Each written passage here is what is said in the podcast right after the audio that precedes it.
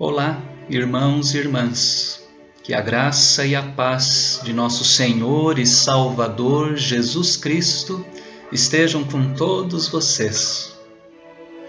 Hoje, quinto domingo na Quaresma, o texto que tomo para a nossa edificação é o Evangelho do dia, João, capítulo 11, do versículo 1 até o versículo 45. É um texto um tanto longo, não dá para me dedicar a todos os seus detalhes neste vídeo, mas eu quero tocar em quatro pontos desse relato. Em primeiro lugar, destaco o início do texto. Um homem chamado Lázaro estava doente estava enfermo Lázaro, de Betânia, irmão de Marta e Maria, amigo de Jesus. Nós estamos vivendo dias de enfermidade, de pandemia, por isso, essa informação do texto bíblico me sensibiliza hoje de forma especial. Na Bíblia de Estudo Conselheira, da Sociedade Bíblica do Brasil, está escrito assim: abre aspas. A doença é uma experiência humana universal. Atinge inclusive os amigos de Jesus, aqueles a quem ele ama. Nem por isso deixa de ser uma experiência traumática para toda a família a doença põe-nos em contato com a nossa fragilidade e finitude. Fecha aspas. A Sagrada Escritura não autoriza uma leitura do tipo crente não fica doente. Lázaro era amigo de Jesus, ainda assim adoeceu e morreu. Em segundo lugar, destaco o chamado à fé que consta nesse texto. Lázaro adoece, Marta e Maria mandam chamar Jesus, Jesus demora para chegar, Lázaro morre. Quando Jesus chega, Lázaro já está morto há quatro dias, já não há mais nada a ser feito. Aqui se encaixa o chamado à fé que Jesus faz a Marta. Eu sou a ressurreição e a vida. Quem crê em mim, ainda que morra, viverá, e todo o que vive e crê em mim, não morrerá eternamente. Você crê nisto? A ressurreição e a vida não são uma doutrina, são uma pessoa, Jesus.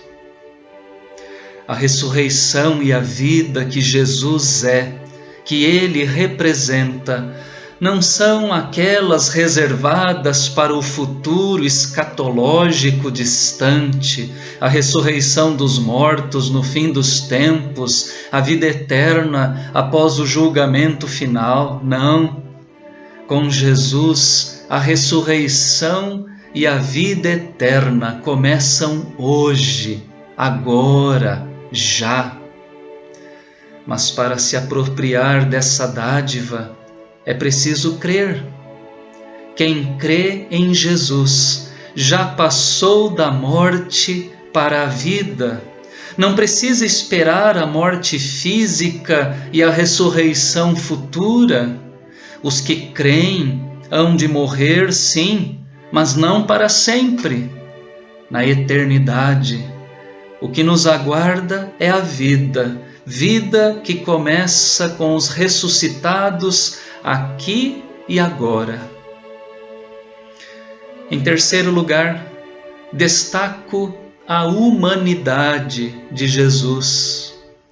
Todo o relato do evangelista põe em evidência a humanidade de Jesus, muito especialmente quando se encontra com Maria, Jesus fica emocionado, mas segura o choro. Pergunta pelo túmulo de Lázaro.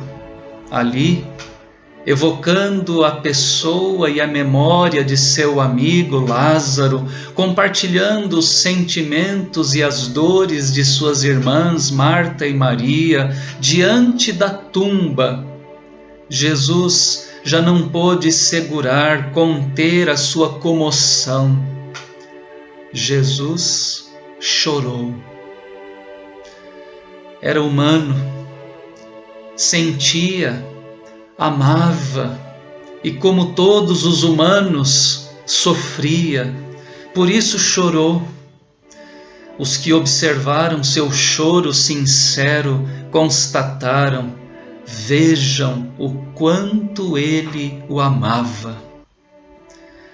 Precisamos dessa humanidade de Jesus também diante da dor que assola o nosso mundo, o mundo ao nosso redor, a humanidade da sua amizade, a humanidade da sua compaixão, a humanidade do seu choro, a humanidade do seu amor.